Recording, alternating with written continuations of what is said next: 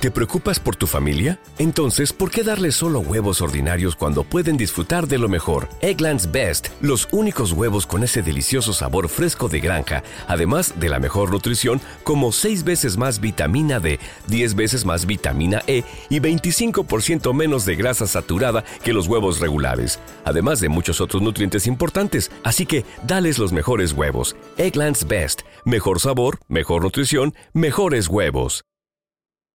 Us of redemption. This is the way.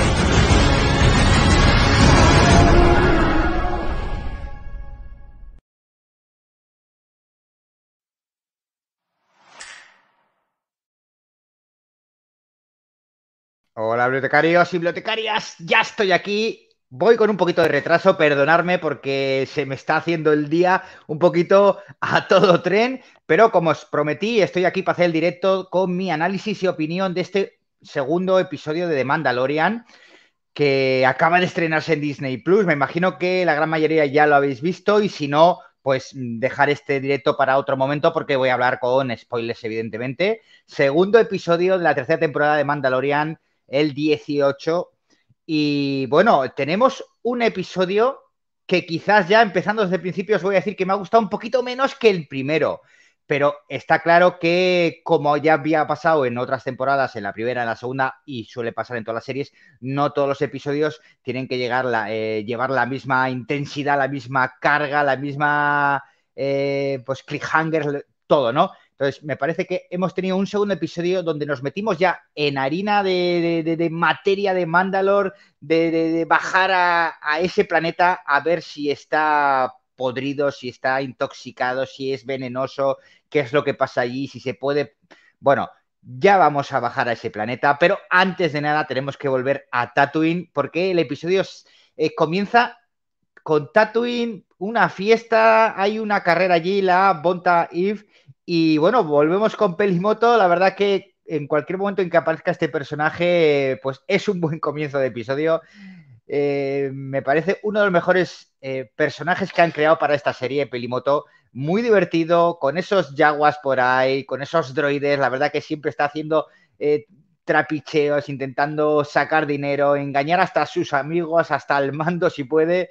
Y bueno, al final le vende gato por liebre, le manda como no puede conseguir las piezas para ese IG-11, pues bueno, pues le vende un droide delicatessen, que no es otro que R5, que está hecho polvo, pero bueno, se lo vende y se lo lleva para poder ir a Mandalore y poder pues ver si aquello todavía pues es respirable, si es venenoso, mm, un poquito para hacer ese primer contacto con ese planeta, ¿no? Porque todo lo que se sabe sobre él es que no se puede ir, que es muy peligroso, que no es apto para el ser humano, para la, para, la vida, etcétera, ¿no?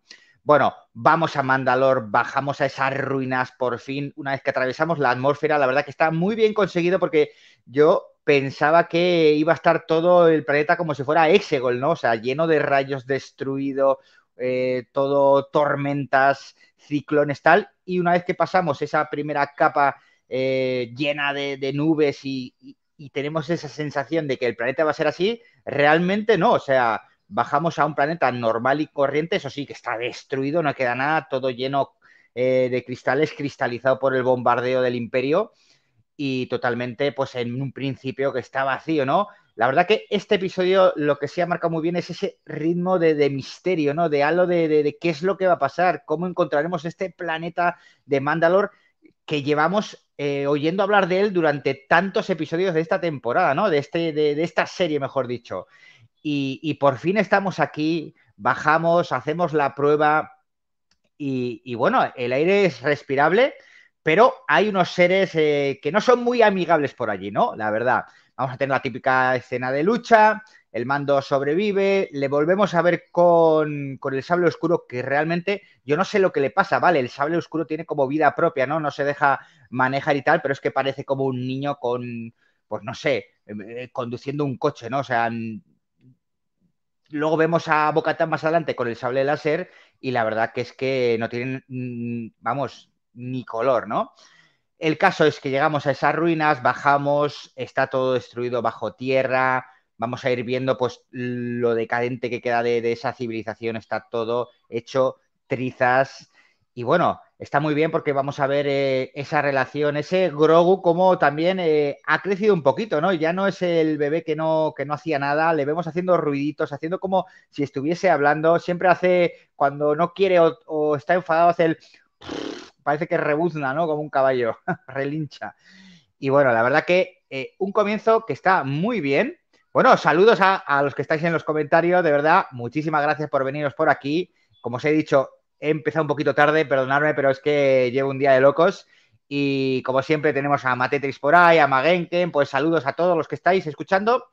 Y bueno, a todos los que me escuchéis también luego en iBox, que lo subiré a lo largo pues, de hoy o mañana para que podáis escucharlo en formato audio. Y a lo que vamos, estamos ya en Mandalor, bueno, en, esas ruinas eh, hechas polvo, intentando localizar esas aguas donde poder bañarse y volver a ser pues un mandaloriano por poder volver a, con la Herrera ¿no? y que lo acepten de nuevo. Y, bueno, pues aquello parece que está vacío, simplemente hay pues como alimañas asquerosas por todos los lados, salvajes y tal, y de repente hay una cosa extraña, vemos un casco en el suelo, el mandaloriano o sea, se agacha para ver el casco y de repente es una trampa, aparece del suelo como una especie de cangrejo eh, robótico que lo deja cao, lo encierra en una especie pues de celda metálica y bueno, y se lo lleva. Grogu, claro, estaba escondido y vamos a seguir con Grogu a esta especie de, pues de cangrejo metálico robótico hasta su guarida. Y resulta que dentro de este cangrejo hay otro ser también muy extraño. Por un principio se me ha pasado por la cabeza así fugazmente que podría ser eh, pero no, no, no, lo voy a decir porque es una locura. Podría ser un droide que, que se cargó One al final de La venganza de los Sith. No sé si recordáis aquel. Eh, sí, sí, sí, ese. No, pero no, no. Por un momento, se me ha pasado por la cabeza. Eh, buenas, Juan Rodríguez y Albert66. Pues bienvenidos también. Y bueno, pues la verdad que Grogu está viendo a ver qué es lo que puede hacer para ayudar, porque realmente el mando está eh, totalmente cao, está eh, mareado, está encerrado, no puede salir y vemos a este especie de, droide extraño, ¿no? Haciendo cosas raras y no tiene muy buena pinta. Y cuando Grogu eh, intenta, pues, salvarle, pues no puede, ¿no? Este droide se da cuenta y Mando con sus últimas fuerzas le dice, sal de aquí, huye y vete a buscar a Bocatán. Lo que consigue hacer Grogu, no sin pena ni gloria porque es perseguido, es atacado por un ser, pero hay por fin pues eh, solventa su miedo, ¿no? A, a, donde está, ¿no? Porque al final estamos en una cueva, en unas ruinas, ¿no? Y bueno, pues uno de estos seres extraños va contra Grogu, pero Grogu utiliza la fuerza y consigue escapar de este planeta. Llega a donde está Bocatán, al castillo de, de Bocatán.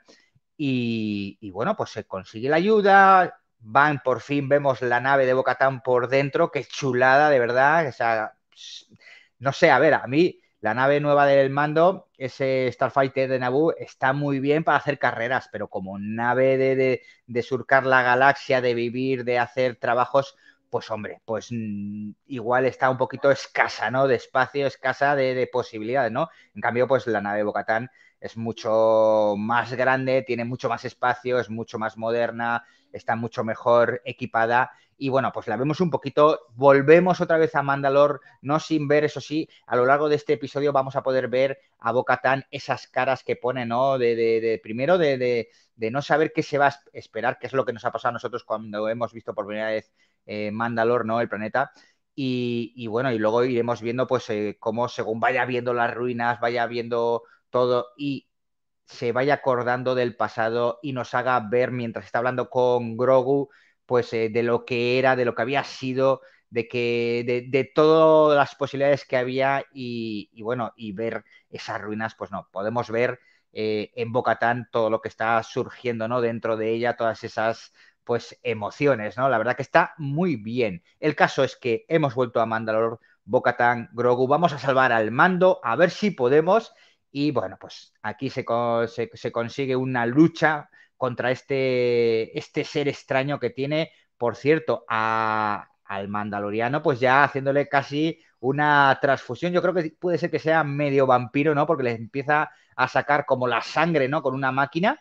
Y justo llegan a tiempo Bocatán y Grogu para salvarle, ¿no? Hay una lucha, la verdad, muy chula. Bocatán se hace con el sable oscuro y gracias a él consigue derrotar a este ser, pero este ser resulta que como es también parte droide, ¿no? Es un poquito como aquella escena, ¿os acordáis de, Transformers, donde había uno de los Decepticons que, que, le cortan la cabeza y la cabeza saca patas y huye con las patas? Bueno, pues muy parecido a esto, un homenaje yo creo, pues consigue huir y meterse en ese droide más grande con forma de cangrejo y volvemos a tener a Bocatán luchando contra esta monstruosidad, pero Bocatán aquí vemos la diferencia con Mando, que hemos dicho antes, de ese manejo del sable y lo destroza.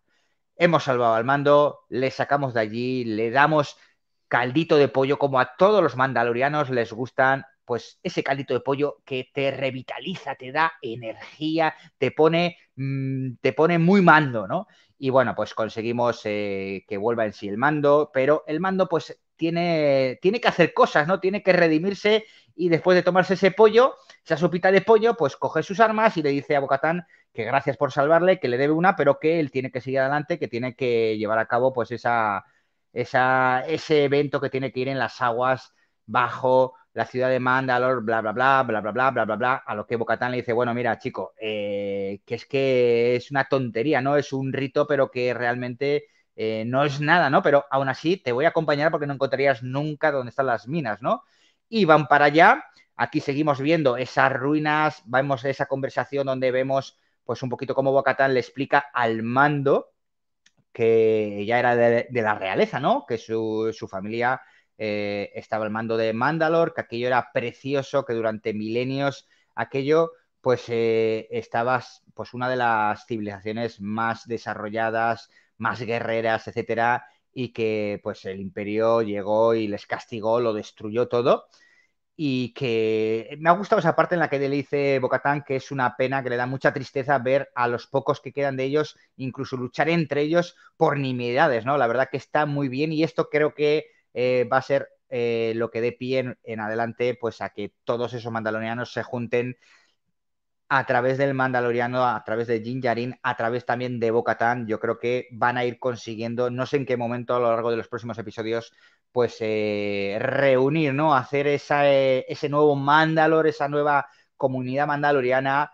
Y bueno, pues veremos, a ver, aquí tenemos esa historia. Este episodio realmente es de ese desarrollo. No hemos tocado nada de piratas, no hemos tocado nada del imperio, no hemos tocado nada de, del Moff Gideon, no hemos tocado nada de perseguir a Grogu, pero hemos visto mucho de lo que queríamos ver hasta ahora, que es por fin lo de Mandalor, por fin llegar a esas aguas, por fin redimirse y bueno, cuando llegamos allí vemos a Bocatán pues que le dice, chico, bueno, pues haz lo que tengas que hacer, pero que es una tontería, ¿no? Un poquito como que pues eh, son ritos del pasado que, que no cambian nada, ¿no? En el momento actual y aún así Jinjarin sigue ese ritual, se adentra en las aguas, ¿no? A darse ese baño y recitando un credo mandaloriano. Y vemos también, me ha gustado mucho ese eh, momento de Bocatán, escuchando lo que dice Jinjarin, viendo ese ritual, volviendo a, esa conexión antigua con los mandalorianos, ¿no? Yo por lo menos esa es la sensación que he tenido,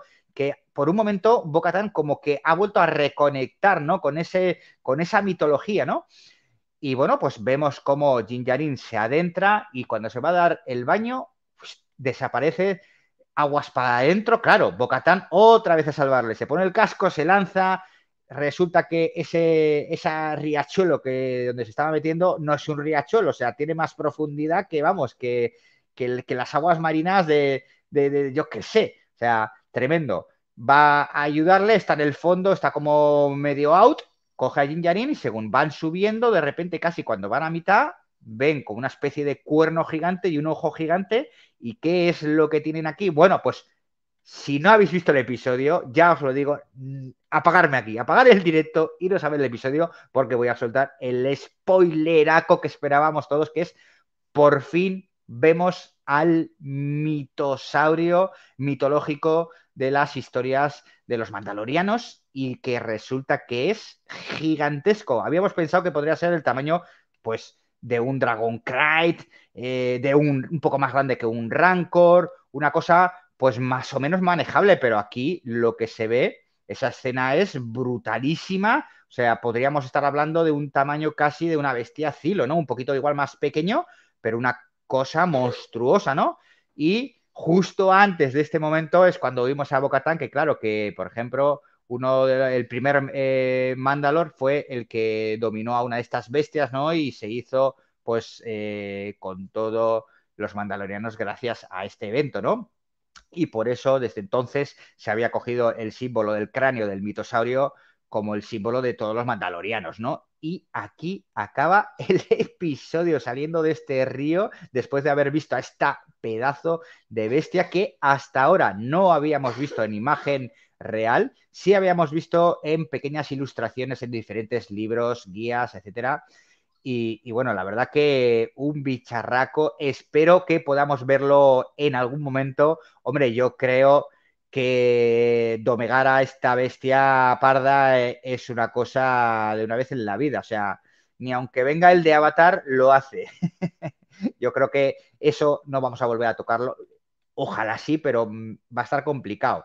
Y bueno, aquí acaba el episodio. Me imagino que después de esto, pues tenemos, como hemos dicho, esa vía de reunir a los mandalorianos. Tenemos por otro lado los piratas que han quedado ahí por Nevarro, que ya hemos visto en el tráiler que va a haber problemas. Tenemos toda la parte del doctor Perkins, de toda esa investigación, etcétera. Y bueno, realmente no tenemos mucho más eh, que hayamos visto hasta ahora de, de, de dónde puede ir eh, esta tercera temporada. ¿Qué va a pasar? No lo sabemos. Se nos abre ahora sí una puerta, una pizarra en blanco para el tercer episodio que llega la próxima semana y veremos a ver. ¿Qué os ha parecido a vosotros? ¿Os ha gustado? Me imagino que sí, pero bueno, dejádmelo en los comentarios. Eh, yo, como os he dicho al principio, me ha parecido un muy buen episodio, me ha encantado, pero también tengo que decir que me gustó mucho más el primer episodio. Este episodio, como ha sido un poquito más de esa tensión de conocer Mandalore, de ese misterio, de tal, pues eh, quizás no tiene esas subidas, esas bajadas y esos cliffhangers que tenía el primer episodio, ¿no?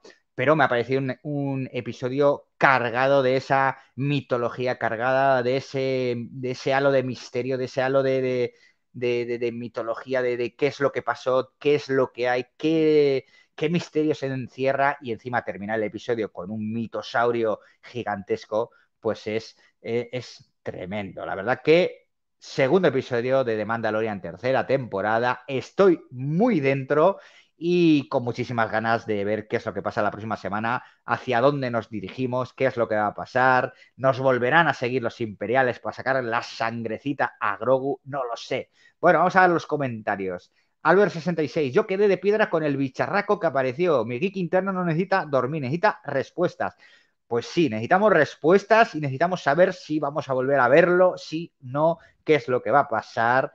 Eh, Buah, sería una imagen tremenda, ¿no? A, a Jin Yarin eh, montado a lomos de un bicharraco de esto, de un mitosario, ¿os imagináis? Por la, eh, yo qué sé, llegando, llegando a Nevarro.